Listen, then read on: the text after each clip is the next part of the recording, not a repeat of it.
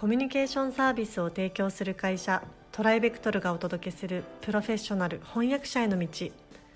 このポッドキャストでは将来翻訳者になりたいと考えている方々のためにプロの翻訳者になるためには何が必要なのか注目のトピックを交えてお届けします。この番組は企業大学研究開発機関向けの翻訳サービスを提供するトライベクトルが対応言語50カ国以上年間1万件以上の翻訳実績をもとにお届けします、えー、皆さんこんにちは。プロフェッショナル翻訳者への道、えー、今回もスタートさせていただきます。富山さんよろしくお願いします。よろしくお願いします。この放送がですね4月の1日っていうことであのエイプリルフールらしいんですけど嘘はなしで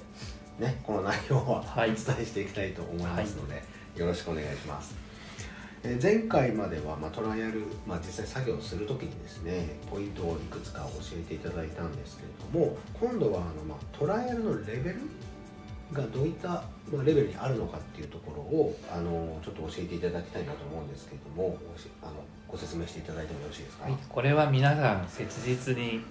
お知りになりたいと思っているところではないかと思います。どのぐらいの問題が来るかってことですよね。はい、はいまず大学入試などよりははるかに上になります、でまあ TOEIC に換算すると、まあ、800点から900点は必要、うん、英検に換算すると準1級以上は必要。くらいの難易度になってます、なるほど。ただトライアルの問題によってはもっと優しく感じるかもしれないし、はるかに難しく感じる場合もあります。なるほどなので、まあ、レベルっていう言い方が正しいとすれば大体そのあたり。ということはできると思います。なるほど。じゃあまあその問題こう受け取って、まあ、作業すると。はい、いうところで、えー、前回のまあポイントを押さえつつ、はい。まあ、作業して出せばじゃあ大丈夫っていう感じですかね。えー、これがですね難しいんですけど、はい、例えば TOEIC900 点の人、はい、英検準1級の人が、はいはいそのトライアルを受け取って頑張れば合格するかっていうと、うん、しないんですね。ダメなんですか？あの英検準1級以上で、あの不合格の人をたくさん見てきました。あそうなんですね。はい。逆に準1級1級じゃなくても準1級であの堂々とパスした人もいます、うん、何が違うんですかねはいこれはあの実力テストではないっていうことをまず肝に銘じる必要があります、はいはい、例えば TOEIC ならあの問題によってはミスしても、うん、総合得点が良ければ全体的に実力があるとみなされますよね。あその合格ラインに達してればとかね、はい、特に TOEIC はそういう、うん、あの趣旨で開発されたテストです、はいはいはいだからあの試験の間にちょっと分かんない問題があってもそこにこだわらないで、どんどん先に進む。っていうふうな受験の仕方が進められますよね。はい、で英検はちょっと違うんですけども、はいはい、やはり英語の実力がどのくらいあるかっていうことを見る試験なわけです。あそう。まあ、それが何点以上合格とかそういう話ですよね。はいはい。だから間違いが当然あるわけですし、うん、特定のミスをしても不合格にはならないわけです、うん、他の問題でこう稼げればいい。そういうわけなんです、はいはいはい、でトライアルの場合は絶対間違えてはいけない問題というか箇所があるわけです。なるほど。でそこを間違ってしまうと、はい、英語の実力はあるかもしれないですけれども翻訳者としては注意散漫である。ああなるほど。素質が不足しているとみなされて不合格になってしまう場合があるんです。だから必ずしも総合得点で競ってるんじゃないんです。なるほどね。なので、